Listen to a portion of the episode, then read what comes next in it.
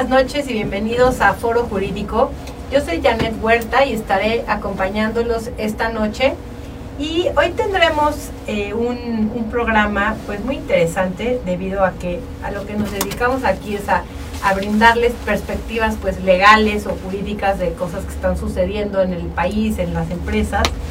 Y, y creo que este tema de solución de conflictos legales pues es toral, es toral porque pues yo creo que si analizamos cuál es el, el fin o el propósito de un abogado en una sociedad, pues al final es aquel que representa el cómo solucionamos los conflictos, ¿no?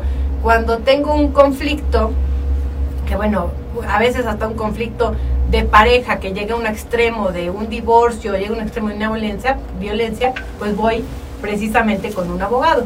Cuando tengo un conflicto con uno de mis socios, eh, que no nos podemos arreglar, pues voy con un abogado, ¿no? Entonces, eh, el cómo el abogado me pueda recomendar que yo solucione esos conflictos, pues va a ser muy importante, porque podemos decir que muchas veces se vuelven hasta consejeros los abogados. De hecho, pues muchos o la mayoría de los empresarios no toman una decisión si no es consultando a su abogado, ¿no? Entonces, pues se vuelve un, pilar el abogado en la sociedad. Eh, y entonces, un poco en este programa vamos a analizar cómo venimos solucionando los conflictos legales pues en México. ¿No? Eso nos va a platicar hoy nuestro invitado, que, que es, experto en esta materia de solución de conflictos y gestión de conflictos, Enrique Hernández Villegas. Él es socio fundador y director general del despacho Solución de Conflictos Legales y además de ser pues especialista en, en, varias materias de derecho como es el amparo, el derecho civil y mercantil y administrativo, él precisamente es una historia viviente de lo que vamos a platicar hoy.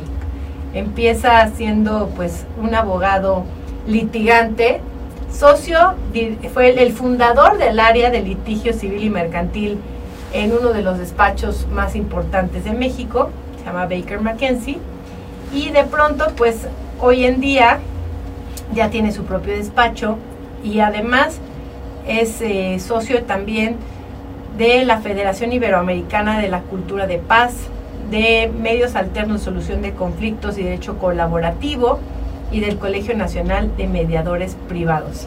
Muy buenas noches, Enrique. Hola, Janet. Eh, encantado de estar aquí contigo y con tu, en tu programa. Y muchas gracias por la invitación. No, muchas gracias a ti por, por asistir. Entonces, platíganos, recordemos que en nuestro auditorio pues puede haber gente de, de, todo tipo, gente que se dedica al comercio, gente que inclusive pueda tener algunos problemas legales personales. Eh, pero, ¿qué es para ti?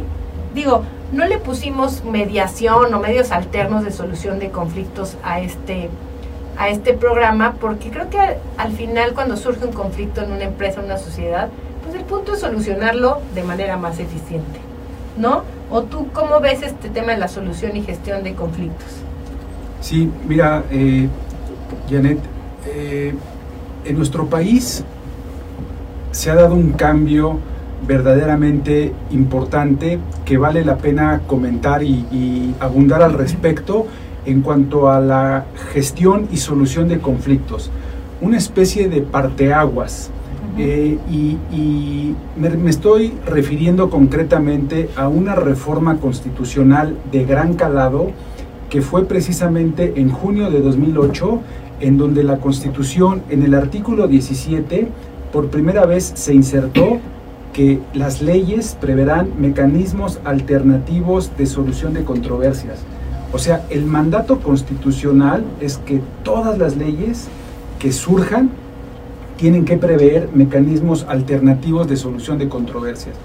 Y cuando te hago el comentario de que fue una especie de parteaguas, pues es, es eh, tiene que ver con que a partir de 2008 se rompió por primera vez el monopolio del Estado para resolver los conflictos legales de las personas, o sea... A través del Poder Judicial o de los tribunales, ¿no? A, exactamente, a través del Poder Judicial con sus tribunales, o sea, antes de 2008 las personas solamente podían resolver sus conflictos legales o la negociación, que eso siempre ha existido, pero cuando en la negociación no se lograba un acuerdo entre ellas, pues entonces no tenían ninguna otra alternativa más que acudir ante un tribunal con un, con un abogado que los defendiera y eh, que un juez resolviera su asunto.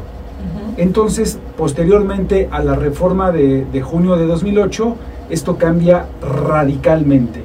¿Por qué? Porque entonces se, hay un abanico un eh, que, que abre el espectro de la forma de resolver los conflictos de las personas, en donde ahora puede ser eh, también mediante una conciliación, mediante mediación.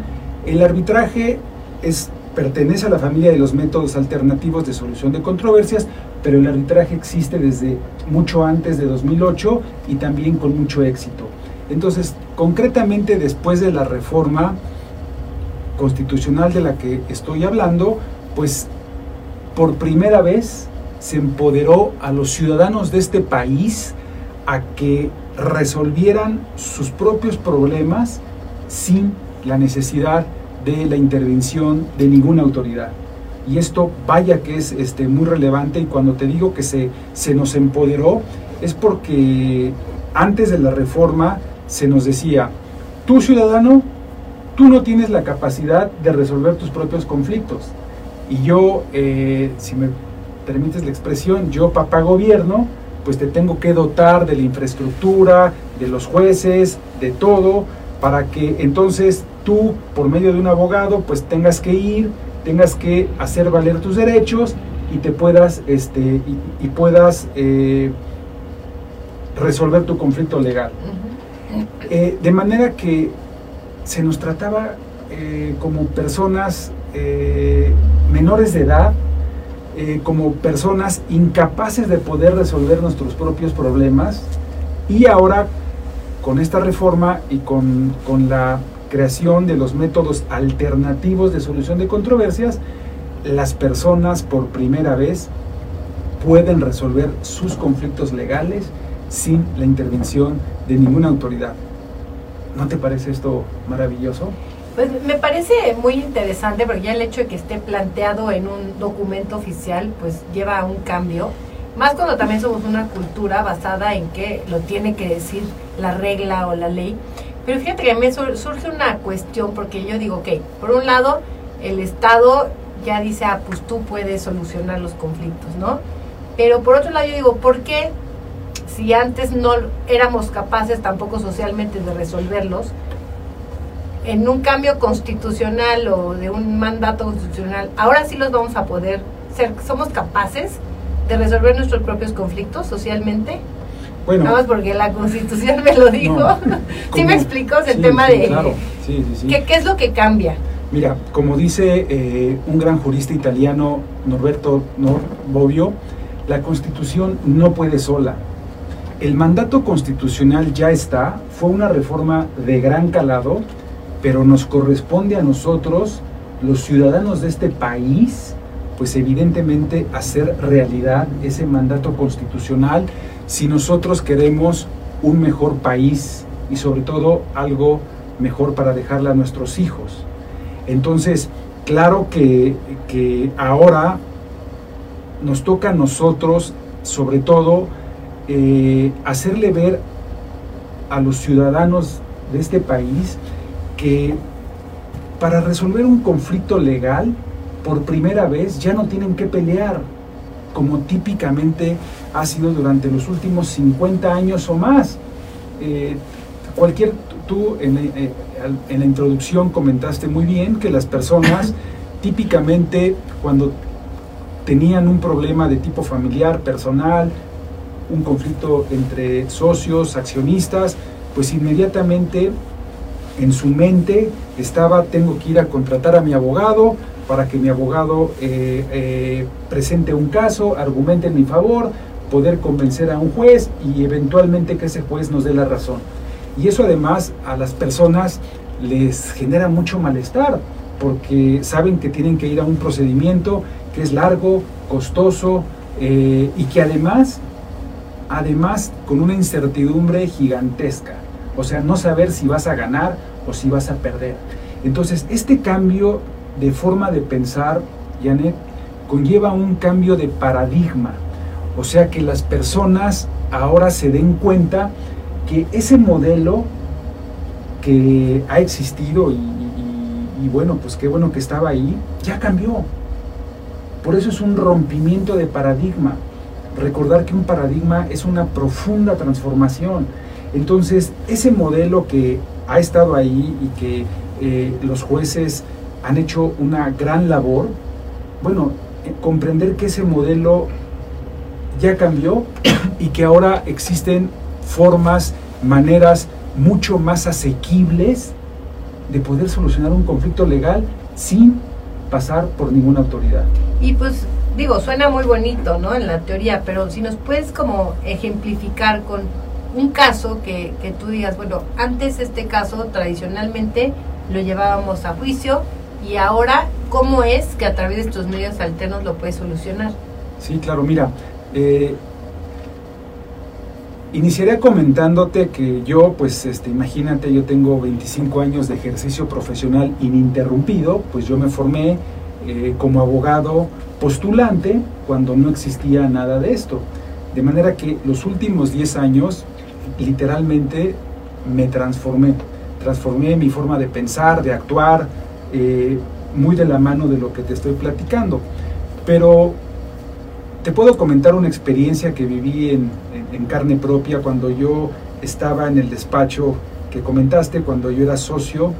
Eh, nos tocó llevar un asunto que creo que fue muy relevante para mí porque fue donde me hizo cambiar mi manera de pensar. Eh, resulta que nosotros bueno, en ese entonces en el despacho asesorábamos una empresa muy importante y había eh, el típico conflicto entre accionistas por el control de la, de la sociedad, algo que suele pasar, pero aquí se tenía la característica del que el conflicto era padre contra hijo, era padre contra sus dos hijos, pero el que realmente lo demandó fue su hijo, su primogénito. Entonces nosotros nos, tocó defender al padre eh, de unas nulidades de asambleas en donde se habían tomado unos acuerdos societarios por virtud de los cuales se le quitaba el control total de la empresa al hijo primogénito. Y como es normal, empezó el juicio en primera instancia, nosotros llevamos todo desde el comienzo, pues eh, contestamos demanda, argumentamos, eh, establecimos una defensa muy sólida, de manera que conforme fue avanzando el juicio, no me voy a detener mucho, pues hicimos un par de propuestas para llegar a un arreglo. Bueno, siempre por parte del abogado de, de, nuestra contraparte las rechazaron, nos dijeron que no, le apostaban al todo por el todo. Pero eh, afortunadamente para nosotros y para nuestro cliente ganamos absolutamente todo. Ganamos primera instancia, segunda instancia, amparos, además eh, eh, se vinieron temas de denuncias penales, todo lo habido y por haber en un proceso lo ganamos.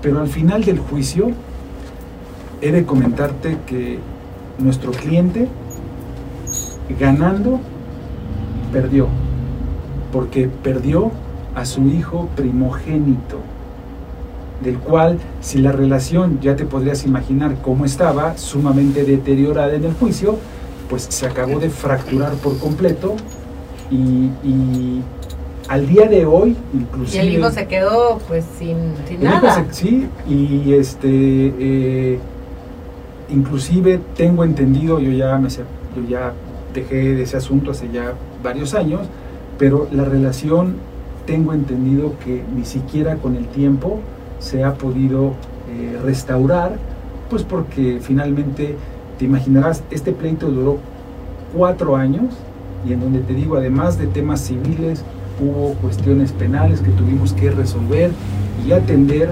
pero sí fue un momento en donde me cambió mi perspectiva de, de el manejo y solución de conflictos. Pero aquí, por ejemplo, tú dijiste que en algún momento trataron de llegar a una negociación con, con el hijo y, y, también eso sucede, que a veces la gente no quiere, ¿no? O sea, ¿qué sucede cuando dices, bueno, yo ok, qué bonito, esto se puede solucionar con medios alternos, negociando, con mediación, pero, pero ¿qué pasa cuando tú tuviste la oportunidad de hacer una negociación y pues el cliente prefiere pelearse, ¿no? Sí. Bueno, en su momento también he de decir que cuando yo, cuando nosotros intentamos negociar, pues yo no tenía las habilidades que tengo ahora de negociación, de mediador, pues eh, yo creo que hicimos el típico esfuerzo muy, muy eh, simple de tratar de llegar a un acuerdo, pero no se consiguió. Eh, pero ahora que las cosas, que las cosas han cambiado, y perdón, voy a, voy a conectarme con, con tu pregunta anterior, que me dices, oye, es que suele ser muy común que en medio de un litigio las personas normalmente rechazan las negociaciones y le apuestan al todo por el todo. Y tienes toda la razón. Eh, algo característico en los, en, los, litigios, en los juicios, en cualquier materia, civil, mercantil, familiar, laboral, eh, las personas tratan de irse tratan de obtener el 100%. Y al final, muchas veces pasa que se quedan con el 0%, porque en los litigios hay una cosa que se le denomina el síndrome ganador-perdedor. Al final alguien va a acabar perdiendo todo. Mm, eh, en, los juicios no están, en los juicios no están concebidos para que... No es, ganar, ganar, es para ganar, que un juez te diga, ah, pues mire, usted reclamó un 100%, pero mire, usted nada más este, eh, le vamos a conceder el 60% y a la contraparte, o sea, no hay, no hay esa posibilidad de que un, juzgador pueda resolver eh, de manera que él, de la manera en que él consideraría que fuera justa dar a cada cual quien lo que le corresponde. O sea, los jueces tienen que resolver con base en lo que esté en la ley, las reglas procesales y si tú si el actor probó su acción, este puede condenar y si no la probó necesariamente va a absolver. Entonces, claro, es un es un error muy común, pero sobre todo también es un error del abogado no hacerle ver al cliente las consecuencias, los riesgos que se tiene cada vez que se inicia un proceso. Porque fíjate, en los procesos lo único que no tienes es certeza. Certeza de que vas a ganar, porque todos los que tenemos experiencia en tribunales sabemos perfectamente que cada juicio es totalmente diferente. No sabemos cómo va a resolver el juez, las tesis y la jurisprudencia cambian constantemente, cada semana salen nuevos criterios de jurisprudencia.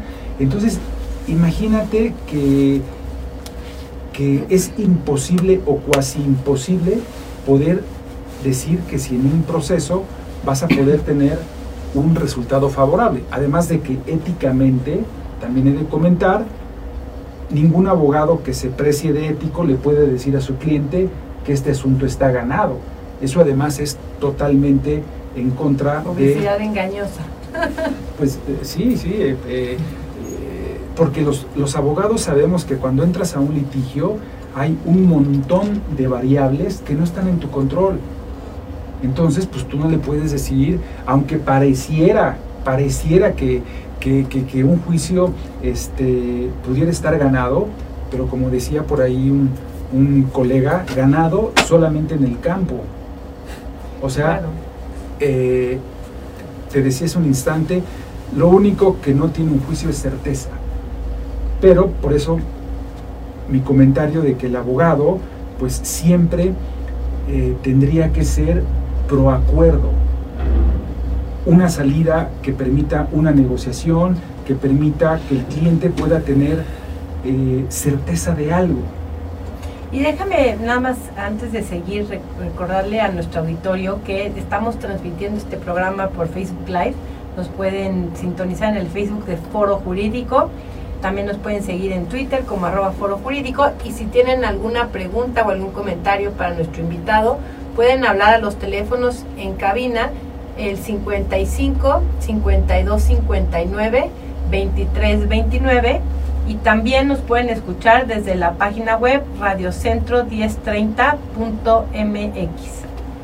Y bueno, pues un poco para resumirle al auditorio, si alguien apenas nos está sintonizando, estamos platicando de esta nueva mentalidad que adquirimos, bueno, que tenemos que adquirir en México, de solucionar conflictos legales fuera de los tribunales. Nos platicó Enrique Hernández, nuestro invitado, como en el 2008 se pasa una reforma que, que pues ya por mandato constitucional se dice que se deberán de priorizar los mecanismos alternos de solución de conflictos, de controversias, em, para poder solucionar conflictos legales.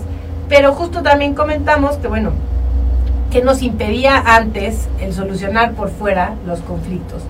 Creo que por un lado, como comentamos, es pues una cultura altamente litigiosa, no nada más del abogado, sino de el que quiere vengarse, ¿no? Vemos, para mí digo, a veces desde chavitos vemos que los, los jóvenes saliendo de, de, un, de una discoteca, borrachos, ¿cómo solucionan sus problemas? Pues a trancazos, ¿no? No tenemos en una cultura del diálogo o a veces también en las familias, ¿cómo solucionas el problema? regañando, enojando, o con una nalgada, o con un, este, ¿no? A veces, digo, cada vez es menos común el tema de, que se les pegue a, los niños, pero también en muchas familias, yo sigo escuchando muchos comentarios, no, hombre, con una nalgadita, este, como si fuera algo normal, ¿no? Entonces, es una forma cultural de solucionar conflictos. Y también, por otro lado, el tema de los abogados, que decías, bueno, ¿por qué tú como abogado quisiste llegar a una negociación, por un lado la persona no quería y por otro lado tú no tenías las habilidades con las que cuentas hoy. Entonces un poco me gustaría profundizar en, eso, ¿no? O sea, ¿qué habilidades se requiere por parte de los abogados para decir realmente yo puedo hoy sentarme en una mesa previo a un juicio, a diferencia de quién eras tú hace 10 años, y contar con las habilidades que me permiten que las partes lleguen a un acuerdo. Sí, y pues eh, son, son muchas y muy diversas las habilidades que, que se necesitan, eh, Janet, porque también hace un instante te comenté que yo en mi formación profesional, pues estos temas eran simple y sencillamente inexistentes. O sea, eh, que nos prepararan. Fíjate qué, qué ironía. El abogado por, antonomasia tiene que ser un pacificador, un solucionador de conflictos, pero nunca nos enseñaron ni conflictos, ni negociación, obviamente mucho menos mediación, ni nada que tenga que ver con eh, métodos para gestionar y resolver un conflicto. De nada más. Eso, eso a mí me impacta que hasta el día de hoy en muchos eh, programas, por ejemplo, el que acaba de sacar la UNAM, no hay una materia de negociación y solución de conflictos y el otro día escuchaba un comentario de una de estas vacas sagradas del derecho que decía, ¿cómo negociación si la justicia no se puede negociar? Sí. Entonces es, que hay un, hay un paradigma, ¿no? Muy fuerte. Sí, e, es correcto, aunque en la UNAM ya es materia obligatoria la de métodos alternativos de solución de controversias. O sea, las universidades... Eso no nos da necesariamente la habilidad de saber negociar, el conocer cuáles son los métodos. Es correcto, pero ya, es un, ya es un, es un gran avance el que una universidad como lo es nuestra máxima casa de estudios diga esta materia nada de optativa, nada de que la dejas cuando quieres, sino que es una materia que es es, eh, es obligatoria. Y déjame comentar, eh, Janet, una materia como métodos alternativos, negociación, gestión de conflictos es tan importante como saber derecho civil, saber derecho mercantil, saber derecho constitucional. Nada más que eh, nosotros los abogados venimos de una creencia, en mi opinión, totalmente equivocada en la formación incorrecta, en donde nos han nos han enseñado que, la ley es el centro de nuestro conocimiento y saber jurídico. Y de la ley no te puedes mover. Cuando que ser abogado implica muchísimo más que conocer la ley. Es más, en algunas escuelas todavía piensan que son buenos alumnos los que son capaces de memorizar un código. Imagínate, cuando ese código lo cambian, porque además no te enseñan el código completo, te enseñan cachos de leyes. Y cuando te cambian esa ley, pues, pues entonces ya se te fue tu conocimiento. Entonces, yo lo que he venido aprendiendo y desarrollando es que tenemos, el derecho es mucho más que leyes, de manera que nos hace falta eh, aprender muchas cuestiones más que arropan al derecho. Entonces, eh, me comentabas qué habilidades, pues mira, me he tenido que meter a estudiar, obviamente, de negociación. Yo no sabía, bueno, no sabía ni qué era negociar. Y además, tú dijiste hace, una, hace un momento una cuestión muy importante. Estamos muy acostumbrados a imponer, a imponer, tú decías, este, eh, el, ejemplo de los jóvenes que se pelean o, de los padres que le imponen a los hijos. El imponer siempre, el que impone es el arbitrario.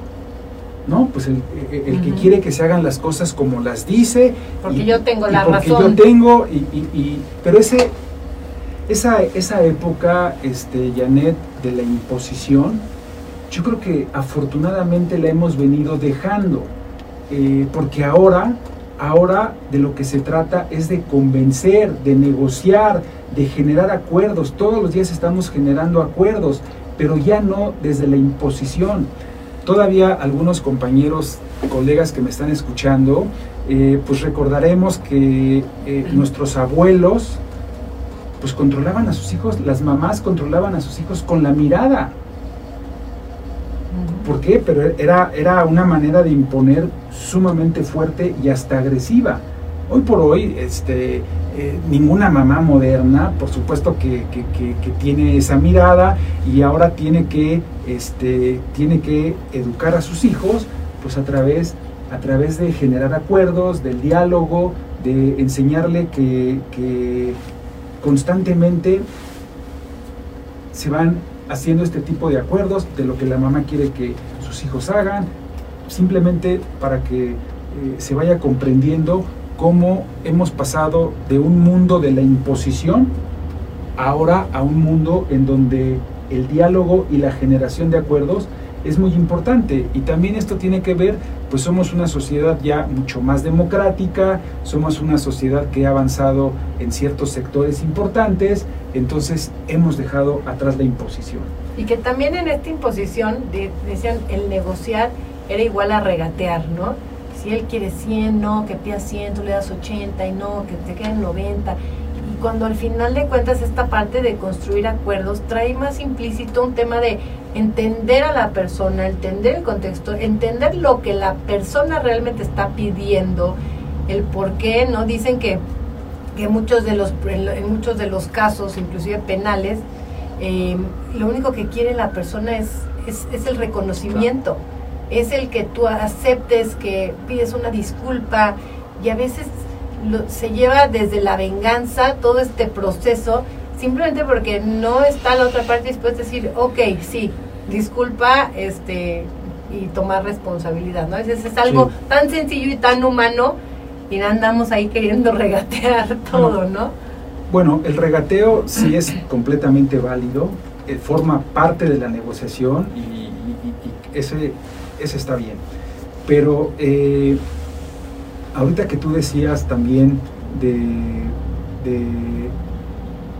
las habilidades que se necesitan, retomando esa parte, pues entonces, si te decía yo hace un instante que a nosotros no se nos enseñó nada de eso, entonces cuando yo pues eh, me empiezo a dar cuenta y sobre todo con la reforma de, constitucional de junio de 2008, pues que, que yo simplemente aprendí a llevar asuntos en tribunales, que por cierto nunca se resolvían, pues entonces me doy cuenta y empiezo a aprender de negociación, de eh, teoría del conflicto, manejo, gestión de conflictos. En 2010 me convierto en mediador privado certificado. Y de, a partir de ahí, Janet, este, te diría que no estoy exagerando si te comento que desde el 2010 a la fecha no he dejado de estudiar estas disciplinas, habilidades aquí en México y en el extranjero, pues que tienen que ver con, con, la negociación, con ser un mediador que tiene todas las capacidades y todas las habilidades para poder ayudar a las personas que están experimentando un conflicto a que lo puedan solucionar. Y que sobre todo lo más importante es que lo pueden solucionar sin la necesidad de pelear.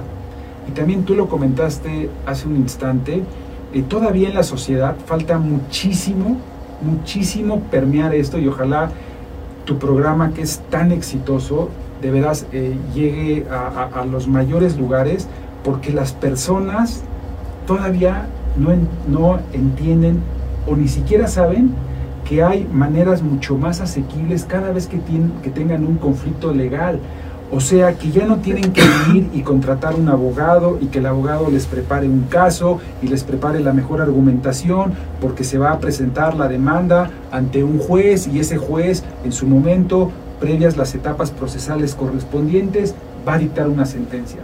Por eso hay personas que cuando tienen un conflicto legal, nada más de pensar que tienen que hacer esto y que tienen que ir a buscar a un abogado, pues ya la verdad es que muchas veces no pueden dormir.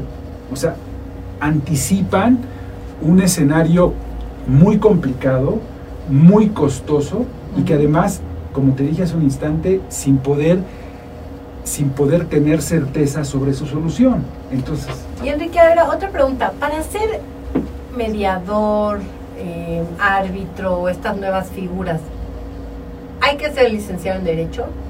Eh, para, ser, para ser árbitro, forzosamente tienes que ser abogado, para ser mediador, no porque si hablamos de, de, la mediación privada en la Ciudad de México, en donde hay una ley que es la Ley de Justicia Alternativa de la Ciudad de México, eh, cuando la ley comenzó, allá por 2008, solamente se establecía que únicamente podían ser mediadores los abogados, lo que era un gran error porque hay otras disciplinas en donde tienen inclusive mucho mejores talentos que nosotros los abogados. Por ejemplo. Un psicólogo, este, los ingenieros, eh, arquitectos, gente que, que cuando se trata de resolver un conflicto, Janet, tienen una capacidad mucho más amplia de poderte ofrecer las soluciones. En contra de los abogados, los abogados tenemos una grandísima desventaja. Cuando nos dicen, oye, ¿Cómo se resolvería este problema? Inmediatamente lo que hacemos es qué dice la ley y cómo lo resolvería en su caso un tribunal. Son nuestras únicas dos formas. Y puede ser. Bueno, ahí déjame decirte porque a mí este, este punto se me hace crucial, porque tú hablabas del monopolio del Estado para, eh, para resolver los conflictos. conflictos. Pero yo creo que también hay otro, había otro monopolio que era el de los abogados porque el abogado tenía el monopolio de la resolución en tribunales. O sea, yo, yo no podía ir a defender mi causa si no tenía una cédula como licenciado en Derecho, ¿no? Entonces, creo que el hecho de que ya tú me vengas a decir que yo puedo contratar un mediador, que no necesita ser un abogado, que al final yo lo voy a contratar o lo voy a a juzgar su servicio por si me soluciona mi conflicto no me soluciona mi conflicto. A mí no me importa si tiene la cédula, si es este Juan Camané, ¿no? Em, se vuelve como un tema en donde realmente se pierde el monopolio de la solución de conflictos en manos de los abogados y yo creo que esto sí representa un, un verdadero cambio también de paradigma, ¿no? Sí, claro. Eh,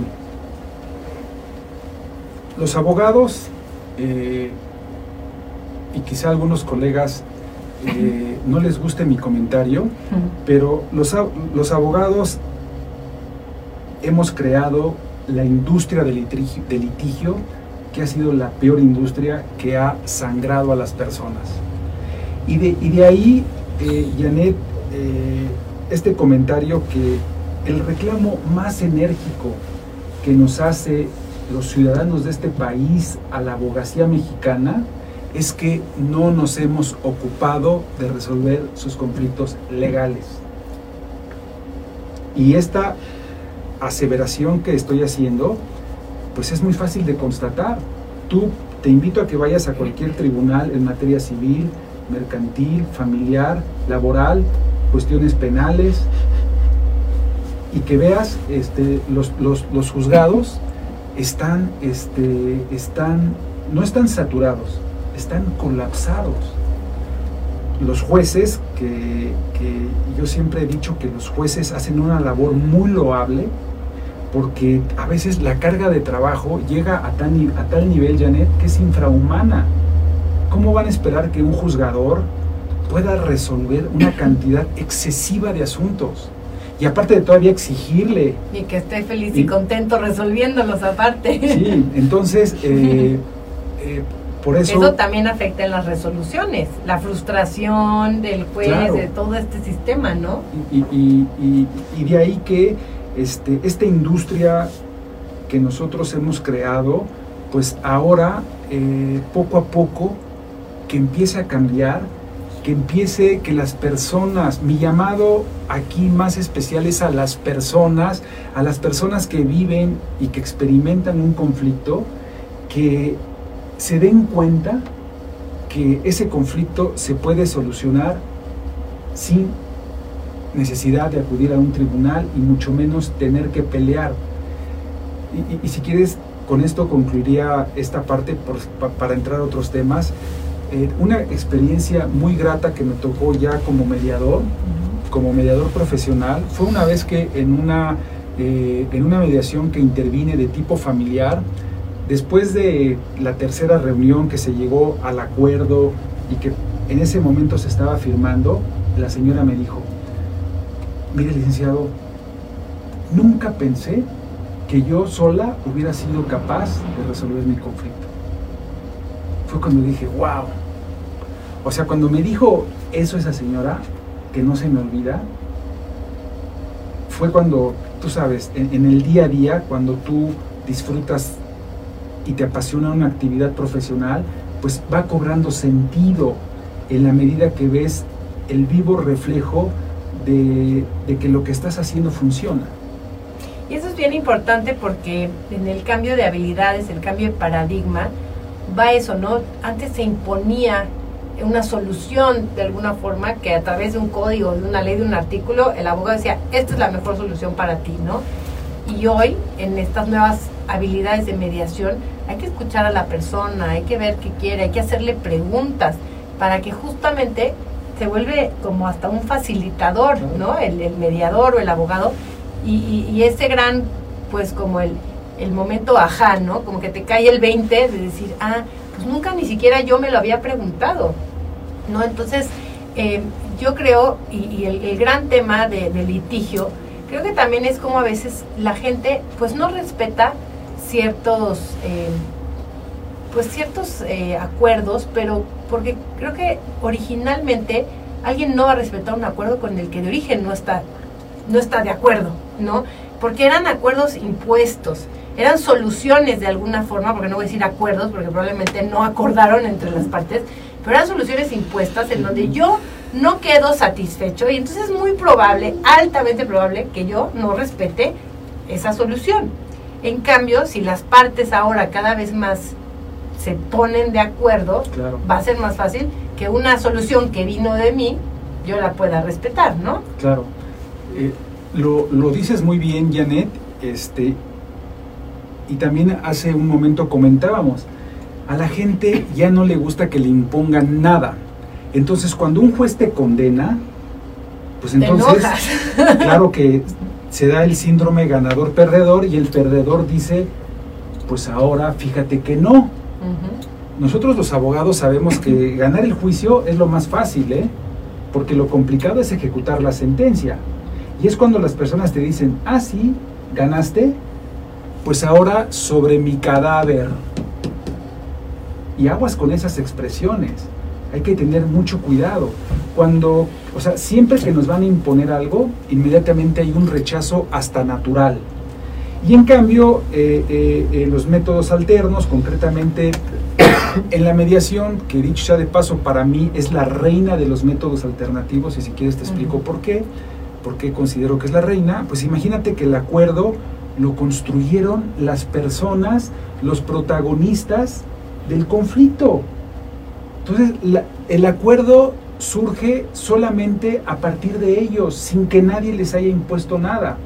Por eso eh, el porcentaje que hay de cumplimiento voluntario a los convenios de mediación son del 99%, si no es que del 99.9%, porque las personas crearon y construyeron, obviamente que con la ayuda del mediador, claro, eso es indispensable, pero construyeron su propio acuerdo sin que nadie les hubiera impuesto absolutamente nada. Totalmente. Y, bueno, ¿y por qué dices, bueno, los, los medios alternos, nada más para retomarle al, al, auditorio, de hecho, déjame nada más recordarles el teléfono en cabina, 55 52 59 23 29, si quieren hacer alguna pregunta o comentario o sintonizarnos por Facebook Live. Pero bueno, em, eh, si nos puedes decir, recordar una lista de cuáles son estos mecanismos alternos, ¿no? Y por qué dices que la mediación es, es la madre. Sí, mira, eh, los mecanismos alternativos son eh, la conciliación, la mediación y el arbitraje. Eh, la negociación siempre ha existido, pero concretamente a, a, partir de 2008 ya está de una manera muy clara la conciliación, la mediación y el arbitraje, que el arbitraje tiene muchísimo más tiempo. Entonces, eh, te, decía también que por eso se amplió el espectro para poder resolver un conflicto legal, en donde el litigio es una opción más. Y que sea la última. Y que sea la última. Es más, hay un problema también con el nombre, porque se les llama métodos alternativos y las personas han de pensar que eso de alternativo es como, no sé, como la medicina alternativa. Que no funciona, los locos van allá. A lo mejor la descalifican. Claro. El nombre correcto debería de ser métodos adecuados de solución de controversias, porque también Deberían de ser los principales, no los alternativos. Claro, este, eh, mira, la, hay algo que no necesita mayor explicación porque es pura lógica natural. O sea, si tú tienes un conflicto con alguien, lo lógico, lo natural es que trates de arreglarlo. Y si no, como dice el, el refrán, hablando se entiende la gente. Pero aquí, como muchas veces pasa en, en nuestro querido país, hacemos las cosas al revés. Entonces, en lugar de empezar a dialogar, ¿qué pasa? Pues te notifican la demanda, lo que yo denomino el, emplazamiento a juicio es la declaración de guerra.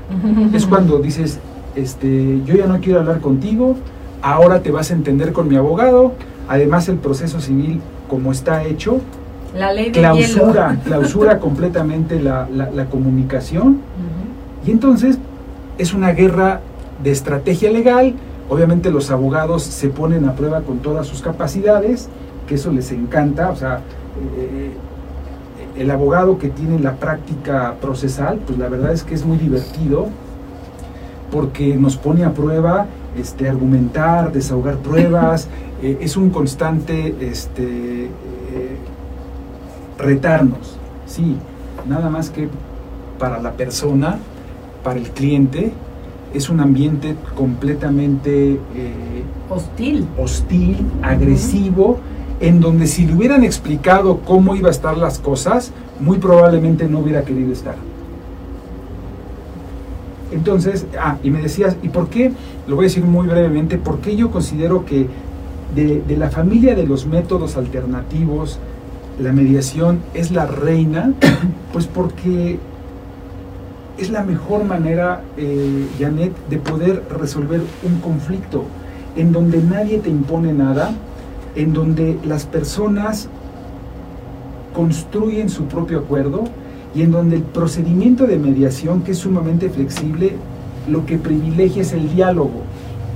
Entonces, no existe otro procedimiento con estas características para que tú puedas resolver un conflicto. Por eso yo digo, es la, es la, es la reina, porque ni siquiera la conciliación y mucho menos el arbitraje este, se le asemejan para poder resolver un conflicto. Porque en la conciliación eh, el conciliador hace una propuesta, ¿no? Y en la mediación el mediador no puede hacer ninguna propuesta de solución. Es correcto. La conciliación se puede entender y ver de manera mucho más sencilla, por ejemplo, eh, en el ámbito o en el sector público. Te, voy a dar un ejemplo eh, muy concreto, por ejemplo, en la Procuraduría Federal del Consumidor todos los días se hacen conciliaciones, pero son temas muy sencillos. Hasta en la laboral, ¿no? En las juntas. El tema está muy centrado en la Profeco, por ejemplo, pues típico pleito entre el cliente y el, y el fabricante, este, eh, eh, en donde el conciliador lo que trata de hacer, pues es obviamente hacer propuestas de solución rápidas. En su agenda tiene 10 o 12 conciliaciones, tú tienes media hora para, para, para Tampoco puede escuchar mucho a las partes. Entonces, pero hay una gran desventaja. Por eso no se hace así en la mediación. Que esa solución que te propuso el conciliador, pues tú llegas a tu casa, este, y, en cinco minutos de reflexión dices, oye, pero yo ni quería esto, pues el conciliador me estuvo presionando, me insistió, este, yo la verdad es que ni quería aceptar esto, y entonces terminas completamente insatisfecha. Por eso los mediadores que tenemos esta experiencia, sabemos que nosotros, de nosotros normalmente, no debe de salir ninguna propuesta de solución, sino tenemos mecanismos y habilidades y técnicas para hacer que las personas sean los que, los que dan con la solución de su propio conflicto y que no pase que al otro día o 24 horas después digan, oye, pues es que esto, esto lo empujó el mediador, el mediador fue el que lo, estuvo, lo, estuvo eh, eh, insinuando y que finalmente se fueran a sentir mal porque porque es algo que no salió de ellos. Pues esto es muy interesante porque déjate platico que, digo, yo he tomado cursos de coaching, que al final de cuentas el coaching pues es, es un poco eso, ¿no? Saber preguntar y saber escuchar. Y en algún momento cuando yo en un foro hice la propuesta de que el abogado debía conocer, tener habilidades de coach, ¿no? De coaching, que al final pues es lo mismo que tú estás diciendo en la mediación pero bueno, saltaban ahí las voces de cómo, de que pues no, porque va en contra de lo que venía haciendo el abogado, ¿no? Pero déjame te hago una pregunta que nos hacen aquí en nuestras redes. Soy Willy, pues muchas felicitaciones y muchas gracias a todos nuestros amigos que nos acompañan en el Facebook Live. Cris Paredes pregunta, ¿cuál en tu experiencia, Enrique, es la principal razón de que la gente incumpla con lo que se acuerda, ya sea en un contrato o cualquier otro medio? Bueno, la pregunta no sé si se refiere a que cumpla un convenio de mediación o pero voy a partir de que sea cualquier algún acuerdo un contrato un convenio. Porque a ver, aquí les digo que la, que, la busquen y les voy a, le, voy a responder lo siguiente eh, la principal razón de por qué voluntariamente no se cumplen los compromisos en México desde mi muy particular punto de vista tiene, con, tiene que ver con eh, con esta cuestión de que es muy fácil incumplir. Pues total, si le incumplo, pues que venga y que me demande. Y si me demanda, pues yo voy con mi abogado y de seguro me encuentro un abogado que con alguna habilidad hasta posiblemente mm. consigue que no pague. O sea, tenemos una falta absoluta de compromiso voluntario de las obligaciones. O sea, en otras latitudes, Janet, un compromiso es un pacto, es un pacto que las personas que lo celebran saben que se va a cumplir y no solamente, ni siquiera porque esté escrito, ¿eh? es, un, es, es un acuerdo verbal. ¿Te acuerdas? Este, bueno, tú eres mucho más joven que yo, pero yo tengo muy presente, por ejemplo, con mi abuelo que, que nos decía, mi palabra vale oro. Así, así literalmente me acuerdo.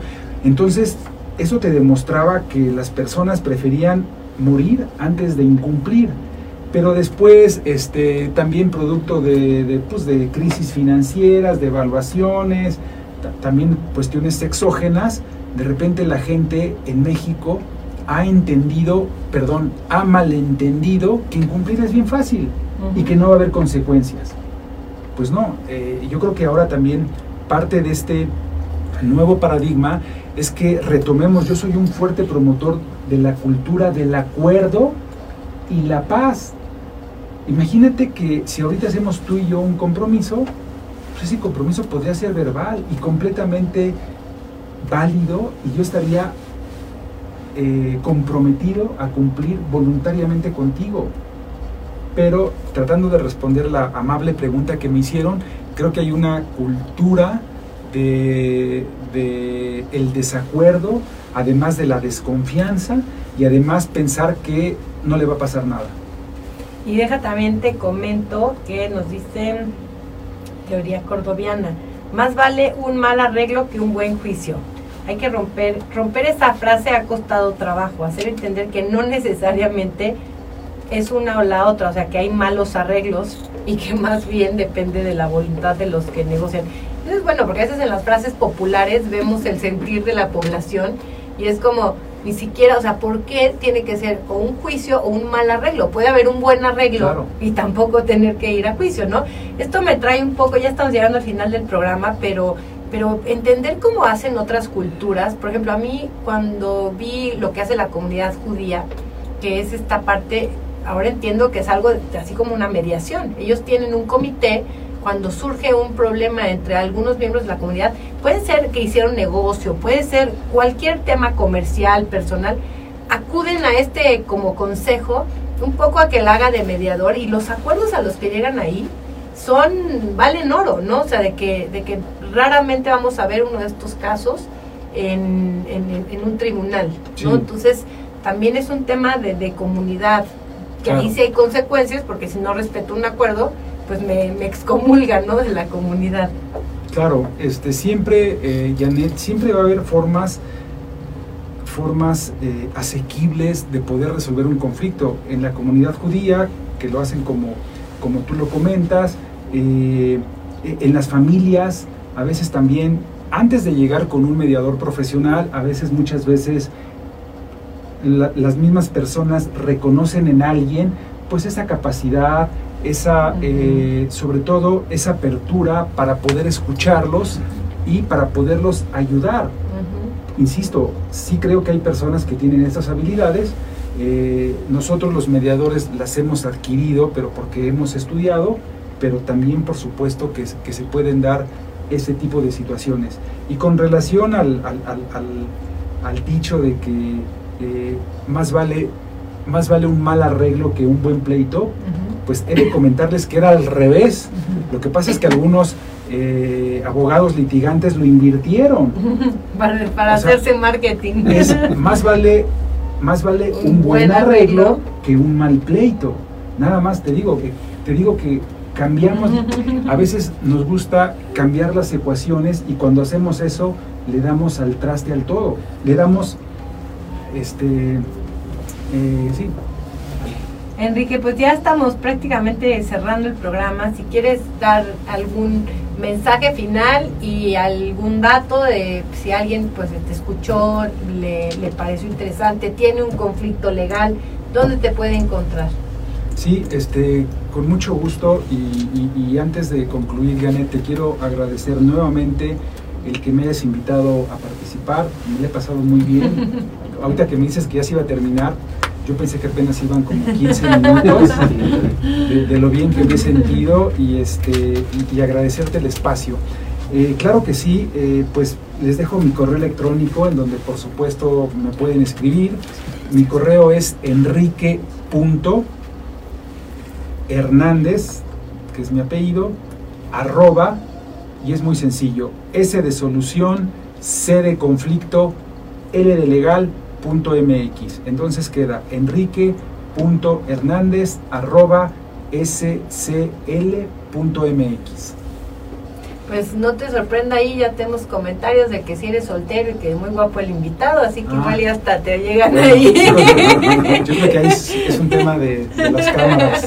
No, pero muchísimas gracias Enrique, también fue un gran placer para mí que estuvieras con nosotros y sobre todo en un tema que en verdad es sí es paradigmático. Es no, no, no es suficiente que esté en una ley si no cambiamos todas las personas, no nada más los abogados.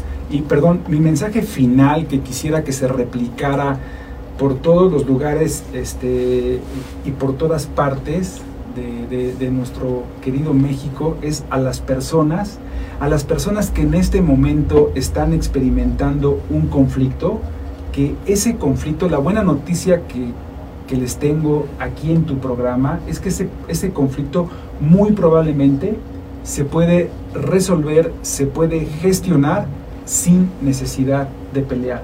Ese es el gran cambio, esa es mi gran apuesta eh, por una cultura del acuerdo y la paz. Y nuevamente muy agradecido contigo y, y encantado de haber estado aquí. Pues muy bien, ahora sí ya acabamos, no me queda más que agradecerte de nuevo, agradecer también a nuestro auditorio por habernos sintonizado y los esperamos el próximo miércoles en una edición más de Foro Jurídico, el derecho al alcance de todos. Buenas noches.